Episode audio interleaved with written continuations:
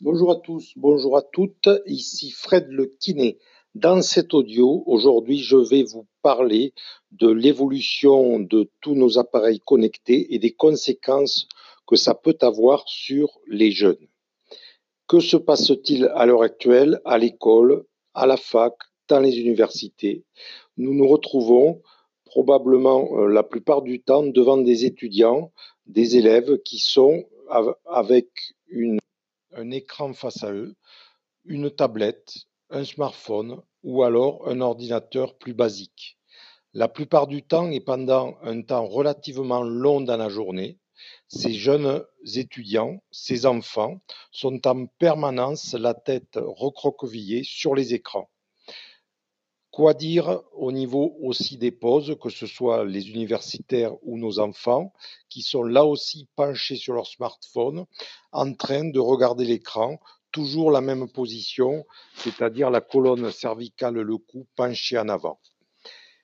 Au fil du temps, des pathologies arrivent, au fil du temps, des douleurs importantes au niveau du cou apparaissent, alors que ces douleurs, il y a quelques années, apparaissaient chez des personnes de plus de 50 ans on est en train euh, de mettre en place des pathologies liées à ces appareils connectés et il est bien évident que, un, de par ces postures prolongées dans la journée, plus le nombre d'heures passées devant les écrans, va amener des problèmes musculaires et articulaires.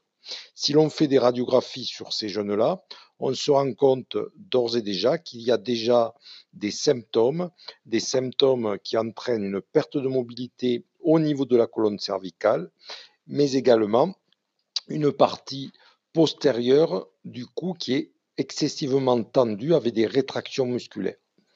Il faudrait bien évidemment comme solution diminuer cette exposition aux écrans, smartphones et également euh, téléphone portable, mais aussi il faudrait mettre en place des séquences d'étirement et de renforcement musculaire pour aller, pour aller à l'encontre de ces postures prolongées dans la journée. Ce qui est sûr, c'est que à l'heure actuelle, des pathologies qui n'existaient pas euh, chez les jeunes sont en apparition et c'est clairement identifié, notamment en France.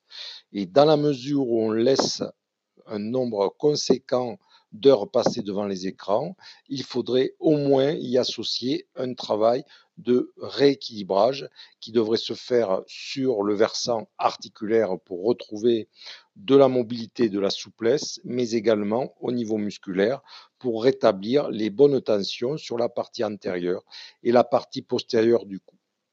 Je sollicite votre attention sur, encore une fois, ce qui arrive chez nos jeunes. Il va falloir très rapidement prendre des solutions par rapport à ça. Je vous remercie de votre attention et je vous dis à bientôt pour d'autres audios.